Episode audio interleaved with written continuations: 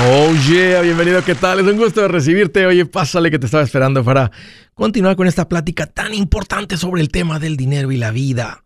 La vida y el dinero, porque ese es un tema en el cual si tú te vuelves un mejor administrador, no solamente mejora la parte financiera, tu vida entera se vuelve mejor. Qué bueno que estás aquí, estoy para servirte y te quiero dar dos números para que me llames si tienes alguna pregunta, algún comentario dije algo que no te gustó y lo quieres conversar, las cosas van bien, las cosas se han puesto difíciles, estás listo para un ya no más. Aquí te van los números. El primero es directo 805 ya no más 805-926-6627. También puedes marcar por el WhatsApp de cualquier parte del mundo. Ese número es más 1-210-505-9906. Me vas a encontrar en las redes sociales como Andrés Gutiérrez en el Facebook, Instagram, Twitter, TikTok, YouTube. Ahí estoy poniendo consejitos todos los días que sé que te van a servir y también tengo un montón de recursos disponibles para ayudarte con esto en andresgutierrez.com. ¿Cuántas cuentas de banco debe tener una pareja? Antes de ser específico, quiero decirles que entre menos cuentas tengamos es mejor. Me topé con familias que tenían muchas cuentas y nada más se hace más complejo y no logran nada. Nada más está recibiendo más estados de cuenta, más papeles, te llenan el buzón y a veces sin ser necesario. Pero lo recomendado, aquí les doy una recomendación. Si son casados, yo recomiendo que tengan cuatro cuentas. La cuenta primera, la número uno, debe ser una cuenta familiar de la cual van a operar las finanzas de la familia.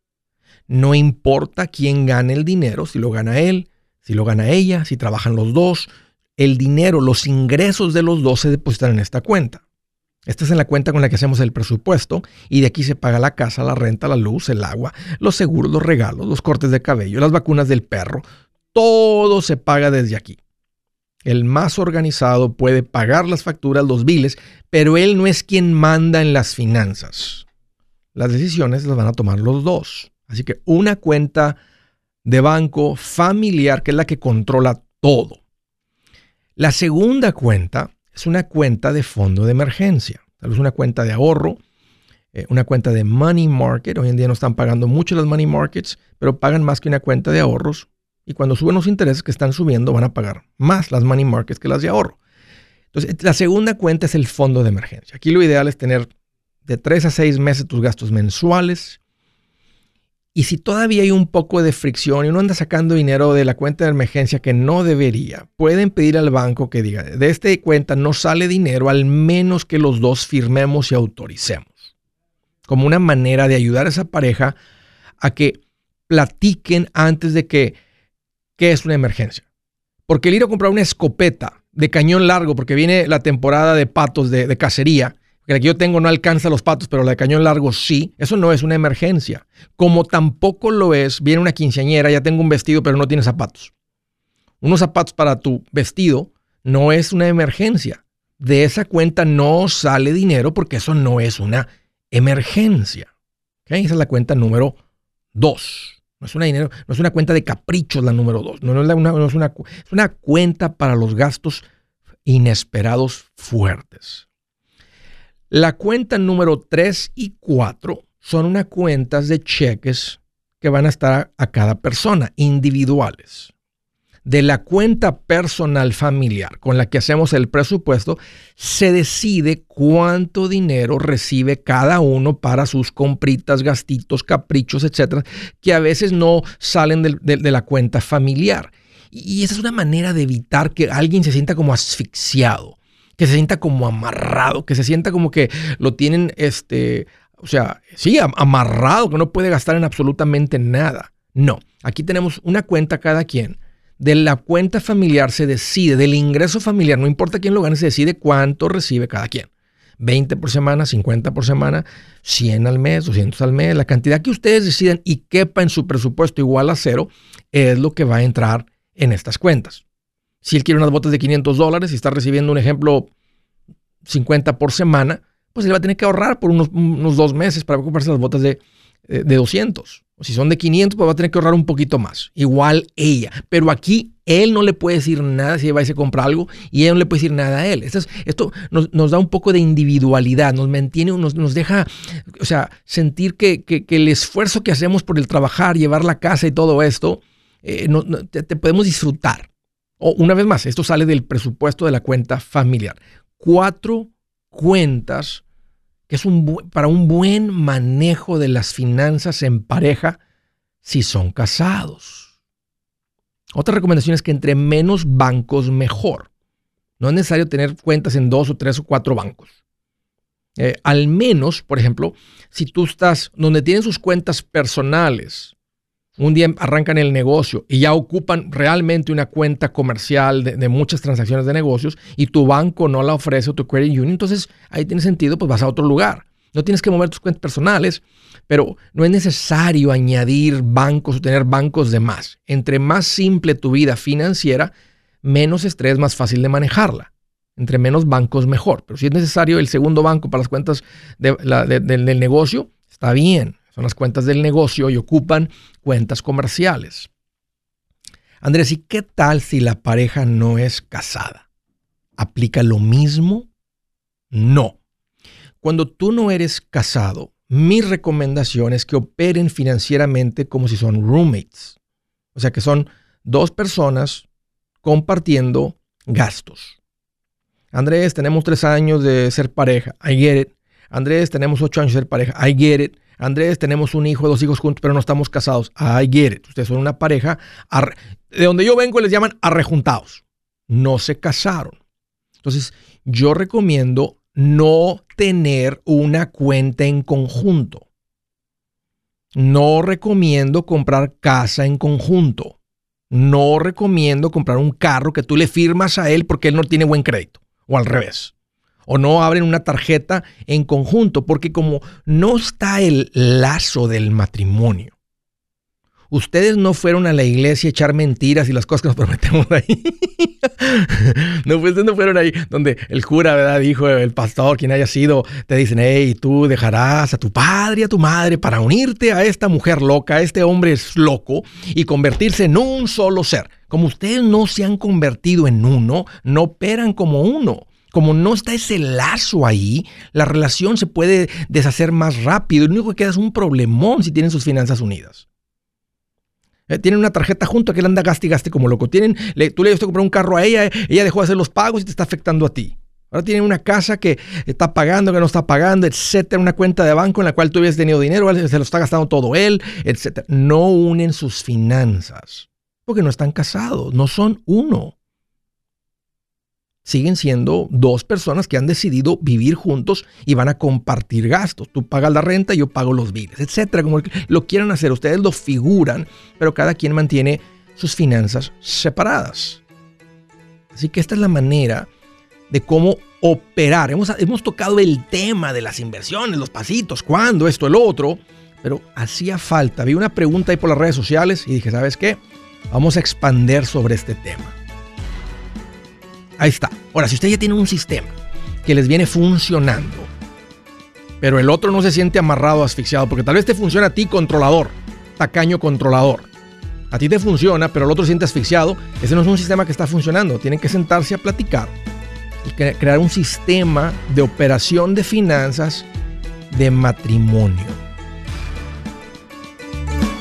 Buenas noticias. El libro Transforma tus finanzas en 30 días ya está a la venta. Mira, este es el libro donde te voy a enseñar lo más importante del tema de finanzas personales. Si tú quieres darle un giro a tu vida en 30 días, este es el libro que trae la receta para cómo lograrlo. Pero sabes qué?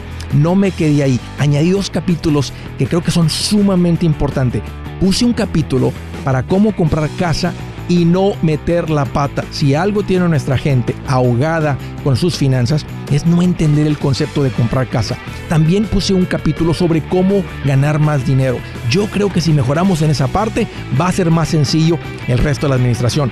Toma ventaja y aprende más sobre este tema con el libro Transforma tus finanzas en 30 días. Está en tapa dura, está en audiolibro, está en ebook y hasta una guía he preparado.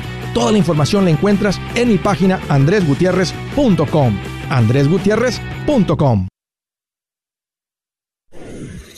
Si es hora de vender la casa, yo les recomiendo que contraten un corredor, un realtor, un profesional. Mire, las estadísticas muestran que cuando contratas un profesional, tu casa se vende por más. Pero cuando digo profesional, no estoy hablando de tu cuñado ni de tu vecino, y mucho menos de la tía Chencha que acaba de recibir su licencia. No pongas tu casa, que para muchos son miles y cientos de miles de dólares en manos de cualquiera. Corredores hay muchos, pero pocos que son de alto octanaje que saben promocionar y negociar tu casa con éxito. Ellos entienden y conocen bien el mercado donde tú vives. Esto es muy importante para vender y muy, muy importante para comprar. Nosotros hemos buscado y hemos encontrado uno de esos en tu área y te lo quiero recomendar. Nuestro proveedor local recomendado, PLR, puede significar el vender tu casa más rápido y por más dinero. Para encontrar un PLR en tu área, visita andresgutierrez.com y haga clic en proveedor local recomendado. Obtenga la ayuda que necesita para vender su casa. Vaya hoy mismo a andresgutierrez.com y haga clic en proveedor local recomendado.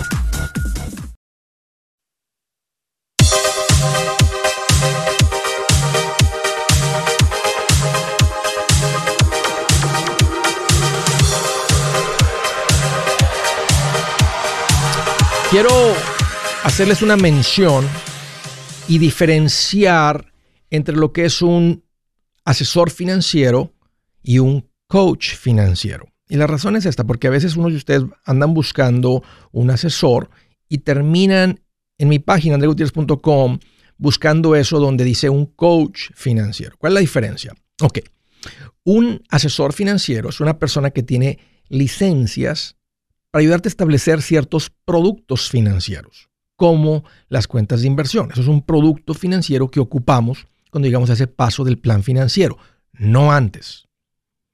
Un seguro es un producto financiero importante de un plan financiero. Una hipoteca es un producto financiero que nos permite comprar casa cuando no tenemos todo el dinero para comprarla de cash. son productos financieros que recomienda que te hace accesible porque tienen las licencias para hacerlo un asesor financiero. Analizan tu situación y te dan una recomendación basada en tu situación financiera. Ese es el asesor financiero. Uno del que muy común se habla y, mucho más porque es donde todos queremos estar es con la parte de las inversiones. Cuando tú llegas al pasito 4, ya no tienes deudas excepto la casa, todavía debes en la casa, pero ya pagaste las tarjetas, el carro, tienes un fondo de emergencia. El siguiente paso es empezar a crecer, estás estable financieramente, voy con un asesor financiero. Yo también le llamo el profesional recomendado, el PR. Eso es algo que yo le puse porque es el profesional que yo te recomiendo. Pero su puesto, su, su, responsabilidad, lo que él hace, él es un financial advisor, es un asesor financiero. Hay otras personas que no ocupan de algún producto, sino ocupan ayuda con sus finanzas, a darle un giro a sus finanzas o a darle un giro a sus negocios. Andrés, estoy escuchando, pero no logro juntar el dinero, no logro hacer que el, presupuesto cuadre, no logro, Andrés, salir de las deudas. Mi marido y yo no logramos unirnos con las finanzas y poder hablar. O sea, cuando estás cuando, cuando, buscas y, y, ya leíste el libro, pero por alguna razón nomás no lo puedes llevar a cabo. Y dices, Andrés, necesito a alguien que camine conmigo, que me ayude, que me digan qué cortar, qué hacer. Ese es un coach. Lo que conocíamos antes como consejería financiera se ha puesto más de moda la palabra coach, ¿verdad? porque un coach es como el entrenador del equipo, te va guiando, te va diciendo qué hacer. Ese es el coach financiero. Entonces, esta es la diferencia. Si tú ocupas quien te ayude a manejar tus finanzas, a, lidiar con, no, logramos salir de las deudas, Andrés, no nos rinde el dinero, tú necesitas un coach. ¿Ok? Pero el coach no es el que te va a ayudar con las cuentas de inversión. Ahí ocupas el profesional recomendado, el asesor financiero.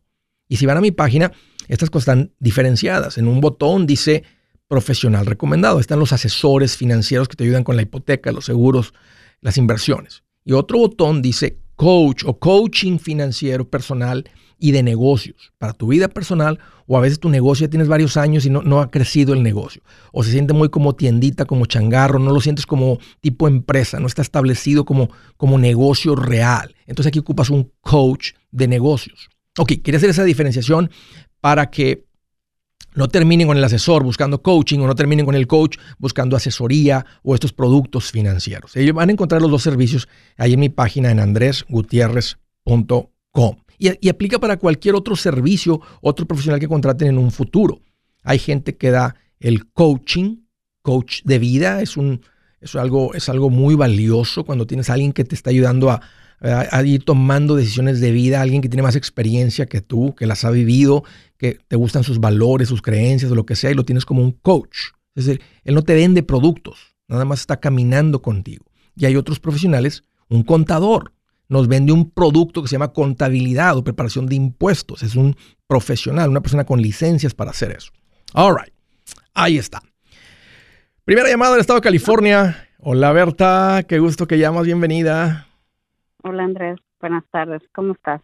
Fíjate Berta que estoy más feliz que un rufero flojo cuando se levanta, amanece y ve que está lloviendo. No, pues bien contento. Para la cama de nuevo, para las sábanas de nuevo, bien feliz. Qué bueno que llamas, Berta. ¿Qué traes en mente? estoy, el, el viernes te llamé y me quedé con la duda de si continúo invirtiendo en Primérica o, me, o para el AIRA, para mi cuenta de retiro. Ok. O me recomiendas otro lugar.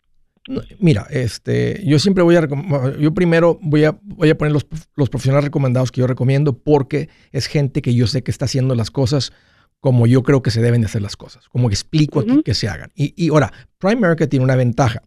Ellos traen esa mentalidad de no poner dinero en seguros de vida como inversiones, más eso, así fue establecida esa empresa en, los ochentas. Entonces, Prime America terminas comprando un seguro a término y fondos mutuos no una anualidad, no un CD, no una cuenta de ahorros, no acciones individuales, y, que es donde, donde hay más dinero en inversiones, en los fondos de inversiones, donde hay muchísimo más dinero que en cualquier otra cosa. Este, entonces, donde más dinero pone la gente, ¿verdad? Normal, sin tener tanta experiencia y que, y que está probado que funciona. Entonces, ahí en Prime America te van a recomendar fondos de inversión y un seguro de vida a término.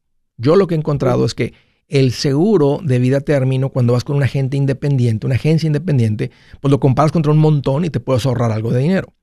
Y el, el fondo de inversión, pues eh, va a depender ahí de la experiencia. Este, a veces te topas con alguien en Prime America que acaba de sacar sus licencias, ¿verdad? Y no significa que es algo malo, va empezando donde todo el mundo, algún día también yo empecé así, y tal vez llegan con el manager y viene alguien con experiencia, no siempre.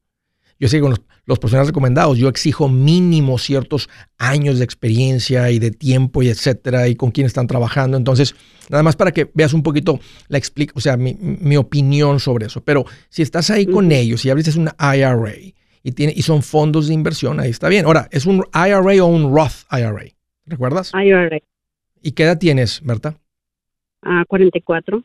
Ah, yo además por tu edad, yo te hubiera recomendado el Roth IRA. Me gusta más porque crece libre de impuestos. Okay. Entonces, es, eh, ahora, si, si, si esta persona ¿verdad? cree, no sé, no, no creo, se me hace que nomás no, no ha hecho la, la, comparación matemática de dónde. La diferencia es esto, Berta. Es el mismo, eh, pues es, la, es, una cuenta de retiro y las dos pueden usar exactamente los mismos fondos. La diferencia entre el IRA tradicional y el Roth es dónde paga los impuestos. Paga los impuestos, una manera de verlos en la semilla, o sea, en, en la inversión o en la cosecha.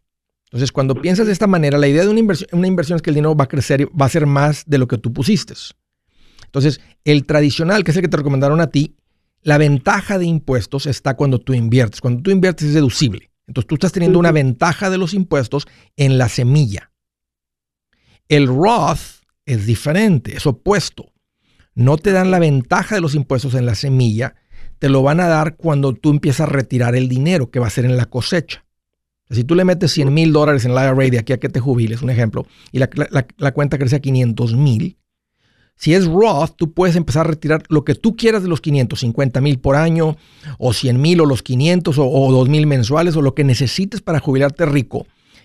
El dinero sale libre de impuestos de los 500 mil, en vez de solamente los 100 mil que tú contribuiste, esos 50 mil. Por eso a mí me gusta más el Roth, porque la ventaja está en la cosecha, no en la semilla.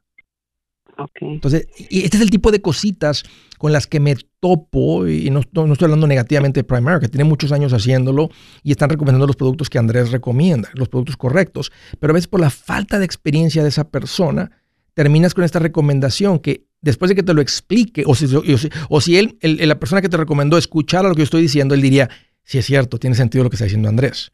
Entonces, los PRs tienen, tienen más callo, tienen, un tienen más experiencia en cuanto a esto este, realmente entienden esta parte. Pero el punto es que estás bien en los fondos de inversión, puedes hablar con esta persona y decir, oye, me gustaría más el Roth, este, eh, y, ahí te vas a dar cuenta a ver, qué, a ver qué dice. Este, dice, no, te va a decir, tiene sentido, Pero, y, cuando te diga, no, el Roth es muy bueno, y le va a decir, ¿y por qué no me lo recomendas desde el principio? Y pues, pues se va a quedar como que, pues no sé qué te puede responder, va a decir, este, este, este, este, este, pues, eh, ¿sí me entiendes? O sea, em, pero el, el Roth es mejor para ti, Berta. Ok. Y la otra, ¿mi fondo de emergencia lo puedo, lo sigo manteniendo en mi banco tradicional o hay un lugar donde lo pueda tener que me... lo más importante es tenerlo y lo tienes. Este, ahorita las, donde yo recomiendo es una cuenta de Money Market, el dinero accesible. y ahorita no están pagando mucho los Money Markets. Van a empezar a pagar un poquito más porque ya subieron el interés el mes pasado, lo van a subir este mes también. Y si el fondo de emergencia es bastante fuerte, entonces puedes hablar con un asesor financiero, con esta misma persona, y tal vez poner algo de ese fondo de emergencia fuerte en algún fondo de bonos o un fondo balanceado, y así ganas un poquito más de interés en ese dinero del fondo de emergencia. Está bien en el banco, pero lo que te acabo de mencionar ahorita es mejor. Si su plan de jubilación es mudarse a la casa de su hijo Felipe con sus 25 nietos y su esposa que cocina sin sal, o si el simple hecho de mencionar la palabra jubilación le produce duda e inseguridad, esa emoción es una señal de que necesita un mejor plan.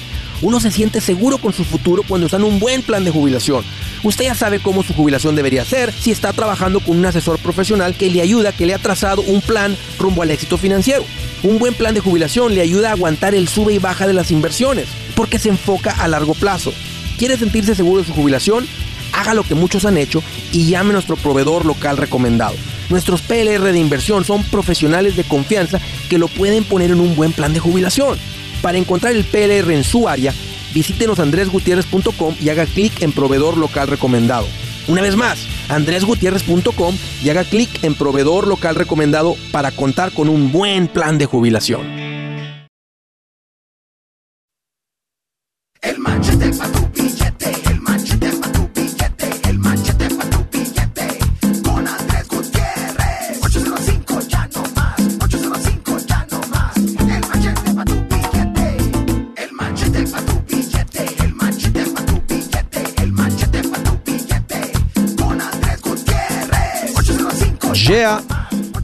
Una recomendación rápido. Si estás considerando comprar un seguro de vida, que es muy importante, especialmente si tienes hijos, y tú llegas a morir, tus hijos son menores de 18 años, aquí es cuando la necesidad del seguro de vida es, es lo más importante. Si ya tus hijos están crecidos y adultos, está la casa pagada y algo llega a pasar, es menos el riesgo. Pero cuando están chiquitos, ¿verdad? No, pues mi hermano se quedaría con ellos, mi hermana. A veces no hemos ni pensado quién sería cargo de ellos. Pero, lo que, pero sea lo que sea, si, o si, si tú mueres y es mamá, o tú eres mamá soltero, papá soltero y es alguien más, lo que no quieres es que tus hijos sean una carga financiera, porque alguien va a decir, no puedo, no tengo la capacidad financiera de sostener dos, tres niños más. Entonces tú proteges a tu familia con un seguro de vida. No es costoso si lo haces como yo recomiendo, un seguro de vida término. Y el lugar que te recomiendo para hacerlo se llama Seguros Tutus. Así como se escucha, seguros, T-U-T-U-S.com. Ahí está el teléfono, te lo voy a dar el número. Y también para el seguro médico. Estos son los más importantes de un plan financiero. Aquí te va el número para que llames o visita la página segurostutus.com. El número es 844-SITUTUS. S-I-T-U-T-U-S. Entonces, 844 y luego buscas SITUTUS. 748-8887. Marca ahí Ahí te van a atender súper lindos, conocen bien, conocen bien las necesidades del pueblo latino, con y sin documentos. Ahí yo te recomiendo que compres esto. Siguiente llamada del estado de California. Julia, qué gusto que llamas. Bienvenida. Hola, buenas tardes. ¿Cómo estás, Andrés? Lo siento. No te preocupes. Mira aquí, más contento que un pintor con una esprayadora nueva. Usándola por primera vez. Bien feliz, Julia. Haz de cuenta nomás viendo los billetitos como lo estoy embarrando en la pared. Bien contento. ¿Qué te tiene, qué, cuál es el motivo de tu llamada, Julia? ¿Cómo te puedo, cómo te puedo ayudar? sí, mire, estamos ah, pensando en vender la casa que tenemos. Y este, uh, porque necesitamos mudarnos para más cerca de la escuela de nuestro hijo que es autista. Ajá y este está como 45 minutos. Empezó este año y queríamos ver cómo le iba y, cambió realmente su vida. Entonces queremos uh, que estar más cerca de su escuela porque va apenas en el sexto grado y dura hasta la high school. Entonces pienso que va a ser más conveniente para estar más cerca. ¿Y cuánto cuestan las casas, Julia, ahí cerca de la escuela? Oh, eh, nosotros estamos en, en Utah. So, tenemos ahorita nuestra casa y la compramos en 360. Y está evaluada ahorita en 600. Ok. So, entonces estamos pensando como agarrar todo el equity y pues ponerlo para el down payment y ya hace más del 20%. Entonces queríamos también saber si, si es, tiene, tiene varios gastos que se necesitan hacer como el, el roof se tiene que reparar. Entonces queríamos uh, ver si eso lo, lo ponemos como un crédito o si lo hacíamos para que lo hacemos antes de venderla. ¿Cuánto? Tiene muchas cosas que necesitan. Ok, ok, es la casa, la casa. Bueno, ustedes pueden traer a un realtor este, y decir, evalúame la casa así más o menos como está. O sea, que alguien la compre y que alguien más se haga cargo de la reparación. Vamos a decir que te dice, la casa así como está, eh, te darían 515. Un ejemplo, ¿verdad? Para darte un número, un ejemplo y entender el concepto. Si él te dice, pero si la casa está al 100, la gente sabe que el techo está nuevecito, que los aires están funcionando, porque va a haber una inspección y la casa, todo, no hay realmente un problema serio con la casa, la, la, casa vale 600. Entonces ustedes dicen, ¿sabes que para poner la casa al 100 necesitamos meterle un ejemplo 40 o 35 entre el techo, reparaciones un poquito aquí, allá, el chirroque, esto, el otro, el concreto que está levantado ahí, alinearlo, etcétera, eh, en la banqueta, cualquier cosita así. Entonces tú dices, velo como una inversión. Si me va a costar 30, pero me voy a ganar 70, o sea, 85, porque la casa vale 515, vale 600. Entonces vale la pena meter los 30, dejar la casa al 100, como te recomienda el realtor, el corredor, y hacerlo. Si no tienen el dinero, por ejemplo, si estuvieran en una situación donde no tienen el dinero para hacer reparaciones, yo no recomiendo pedir un préstamo para hacer esto. Simplemente poner la casa así en venta. Y, ahorita hay tanta competencia que es uno de los mejores momentos para estar, para estar vendiendo en esa situación. Ya, esa era mi, mi, mi pregunta, que es mejor ah, si ah, darles tal vez un crédito por las reparaciones que se necesitan o venderla como está. Sí. Y, y, y, ustedes con el realtor pueden decir, la casa al 100, la casa al 100 tiene un costo, un valor. Si la casa estuviera al 100 por pie cuadrado, valdría 600. Por eso la estamos viniendo en 570. Estamos dando un crédito de 30 mil dólares para que ustedes la arreglen a su gusto y no cuestionen nada. Ustedes traen el rufero que quieren, ustedes traen esto, esto, esto y se aseguran que todo es, y así lo pueden ponerla con el realtor y describirlo así, porque eso a un nuevo comprador le da una paz de que si tú no anduviste cortando, eh, anduviste mal barato, o sea, consiguiendo trabajo barato para vender la casa, sino decir, yo mejor yo prefiero, así yo me traigo un eh, y pago por el trabajo bien hecho, yo sé que la casa está bien, bien reparada, bien arreglada, está lista para yo meterme con mi familia. Entonces puedes dar un crédito este, y con la competencia que hay por compradores, mira, puede hacer que el negocio va a estar mejor así, porque no tienen que pedir prestado, no tienen que hacer el trabajo y hasta el nuevo comprador está un poco más tranquilo. Porque a veces cuando uno compra casa, hay, algo que se llama un, disclosure que tiene que hacer donde tú dices lo que está mal con la casa y, el realtor no te ayuda. Entonces, y, y esperan que tú seas 100% honesta con esto si cuando a los 60 días hay un problema con la casa y eso no estaba descrito y viene cualquier experto y dice, no, esto tiene, este problema tiene cuatro años. Ahora, y el inspector no lo vio, se le pasó, ellos tienen derecho de venir contigo y decir, esto fue un fraude, tú echaste mentira porque tú sabías, es más, tú ya habías, contratado a alguien para venir a reparar eso y no lo metiste en el disclosure. Entonces a veces puede ser una buena estrategia ahorita eh, eh, hacer esto, decir, vamos a dar un, sabemos que la casa así, o sea, si estuviera al 100 tendría este valor pero estamos dando un crédito, estamos viendo la casa por 560 o 570, y así ustedes no tienen que hacer el trabajo, y de todas maneras les iba a costar 30, entonces no tienen que hacer el trabajo, y como dije, y el nuevo comprador está más tranquilo. Sí. Y yo sé que recomiendas a tus, a tus profesionales recomendados, pero ¿qué piensas de Homey, que como hace la, la, el, el porcentaje bien barato, como 3.500 para a venderla a comparación de los... Puede, puede ser. A veces lo que están haciendo esas compañías nuevas es que te están ofreciendo y te dan unas garantías. Te dicen que si la casa, o sea, unos están comprándote la casa y ellos son los inversionistas. Entonces te la están pagando a precio de inversionista, que a mí no me gusta. Ahora, si te encuentras con alguien, ¿verdad? Lo que se llama como un discount broker, este, nomás tienes que saber que es diferente, este, el servicio no está, y entiendo, con una casa se va poniendo cara la comisión, como es un porcentaje, se siente más alta. Sí. Lo que yo he encontrado también es que las casas que se venden con realtor se venden por un mejor precio que las casas que no. Ahora estamos en un nivel donde el que, el que tiene los controles es el vendedor.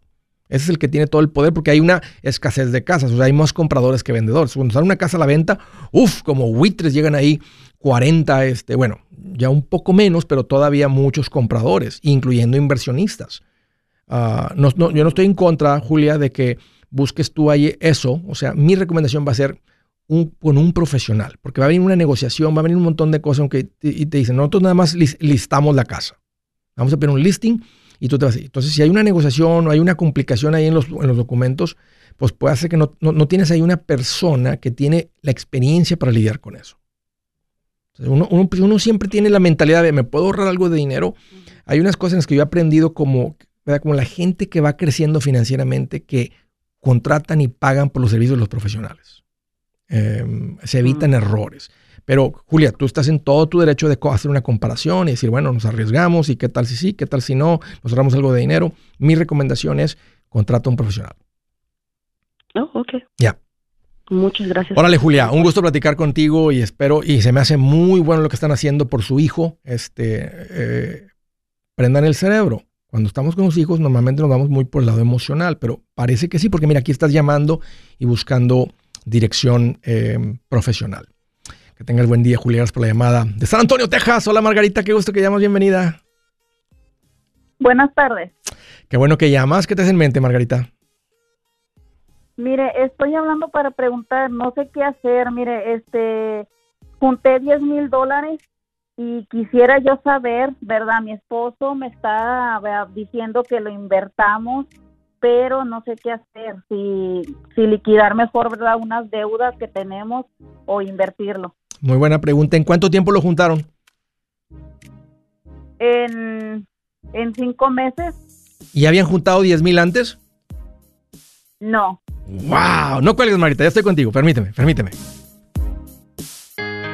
Yo soy Andrés Gutiérrez, el machete para tu billete, y los quiero invitar al curso de paz financiera. Este curso le enseña de forma práctica y a base de lógica cómo hacer que su dinero se comporte, salir de deudas y acumular riqueza. Ya es tiempo de sacudirse esos malos hábitos y hacer que su dinero, que con mucho esfuerzo se lo gana, rinda más. Venga a aprender a cómo poner en práctica estos principios sobre finanzas que han cambiado la vida de más de un millón de familias, incluyendo la mía, y le aseguro que también cambiará la suya. No se puede perder esta oportunidad. Llámenos al 1-800-781-8897 para encontrar una clase en su área o visite nuestra página andresgutierrez.com para más información te animo a vivir como ningún otro para luego poder vivir como ningún otro. Regístrese hoy al 1-800-781-8897. 800-781-8897. Lo esperamos.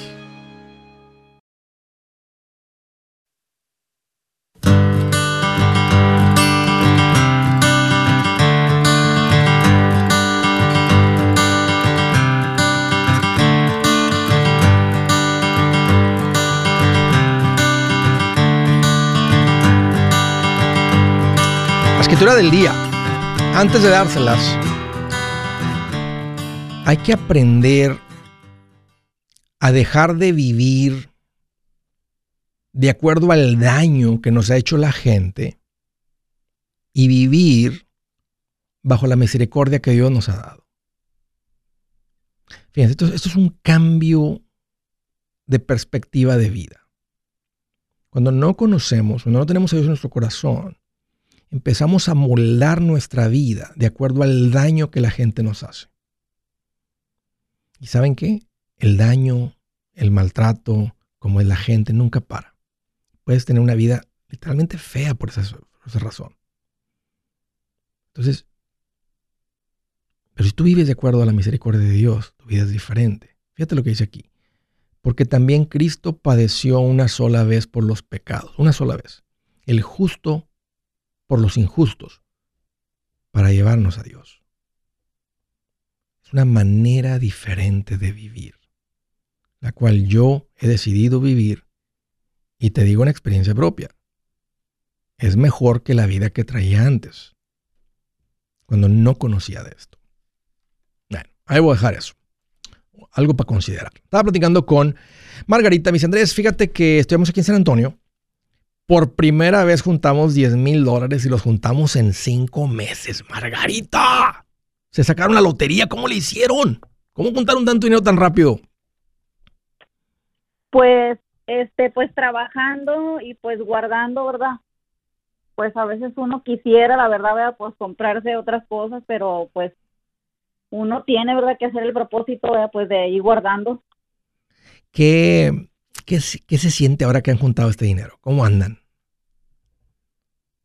Ay, no, la verdad, pues uno quisiera hacer tantas cosas, ¿verdad? Pues con el dinero, pero pues pues para mí, para mí la prioridad ¿vea? es mejor este pues pagar, no sé, ¿vea? deudas. Sí, O no sé si invertirlo. Sí. ¿Tú, ¿Tú estás más inclinada para qué lado? ¿Para las deudas o por la inversión? Pues con las deudas. ¿Y tu marido? Invertir. Ok. Ahí les va. Las dos cosas son importantes. Las dos cosas son muy buenas, pero hay un orden en cómo se hacen las cosas. Yo les recomiendo, de acuerdo al plan financiero, porque matemática, lo que un plan financiero suena como es algo sofisticado, pero simplemente te va, te va guiando dónde poner tu dinero para obtener el mejor retorno posible. Y antes de las inversiones va la deuda. Esta es la razón, Margarita. Si tú pagas 10 mil dólares de deuda, vamos a decir que le debes ahorita en las tarjetas. Es más, ¿qué tipo de deudas tienen? ¿A quién le deben? ¿Un carro, tarjetas, préstamo personal, al IRS? ¿A quién le deben? ¿A, la mueblería? ¿A quién le deben? Mm, pues en realidad no debemos mucho, ¿verdad? Este, pues mi esposo sacó una troca y él debe 18 mil. Ok. Todavía la troca, pero se ha estado pagando, ¿verdad? Ha estado saliendo para el pago, gracias a Dios. ¿Cuánto es el pago de la troca? 500, 530. Son 6.360 por año. Y la pregunta es esta, ¿dónde pueden poner 18 mil dólares que genere más de 6 mil dólares? Que es casi como si lo vemos de esa manera, es como un retorno del 30%. O sea, vas a poner 18 mil para recibir 6 mil por los próximos 4, 5, los años 3, 4 años, 5 que hayan financiado la camioneta. Entonces, aunque es muy atractivo invertir, el retorno para ustedes es mejor en cancelar la deuda porque liberas un cash flow, liberas la herramienta más poderosa para crear ahorros y riqueza que son sus ingresos, que ahorita está atado, asfixiado por 500. Fíjate, y a pesar de la camioneta, como, como quiera, juntaron 10 mil. Entonces, mis recomendaciones, pongan los 10 mil contra la camioneta, ya les quedan 8. Si, si juntaron 10 en 5 meses, pues entonces pagan los otros 8 en 4 meses más. Y al pagar eso, ahora van a poder liberar los dos, fíjate, los dos mil que están enviando, que, porque en cinco meses juntaron 10, son dos por mes, más otros 500 mensuales, que son 2.500 por mes la capacidad de ahorro que ustedes tienen, que es increíble. Ahora sí, ya sin la deuda, si no hay más deudas, el siguiente paso es primero juntar un fondo de emergencia antes de empezar a invertir. Porque si empieza a invertir antes y se les viene una emergencia fuerte, y no tienes cómo lidiar con la emergencia, o, te tienes que endeudar, que es un error, o tienes que ir a liquidar las inversiones y venderlas rápido para lidiar con la, con la, con la, emergencia. Entonces, ¿te das cuenta? Hay un orden para cómo lo hacemos. Y yo les recomiendo que sigan ese orden tal y como dice el plan financiero. Paguen la camioneta, tienen cuatro meses, pongan los 10 mil hoy mismo. Y van a decir, ya nada más nos quedan ocho, al ritmo que vamos, en cuatro meses salimos. Y luego después juntan 10 mil de fondo de emergencia, o 15 o 20. Tienen que tener suficiente para vivir tres a seis meses. No tienen que ahorrar en ese tiempo. O sea, si ustedes están ahorrando dos mil de los seis mil que están ganando, por darles un ejemplo, ustedes necesitan cuatro mensuales para vivir. Entonces, tres meses serían 12, seis meses serían 24. Si quieren juntar 20 mil al ritmo de 2.500 que podrían después de pagar la camioneta, son ocho meses, Margarita. Son ocho más los cuatro de pagar la camioneta. Estamos hablando que en un año ustedes estarían sin deuda y con 20 mil en ahorros y 2.500 sobrando.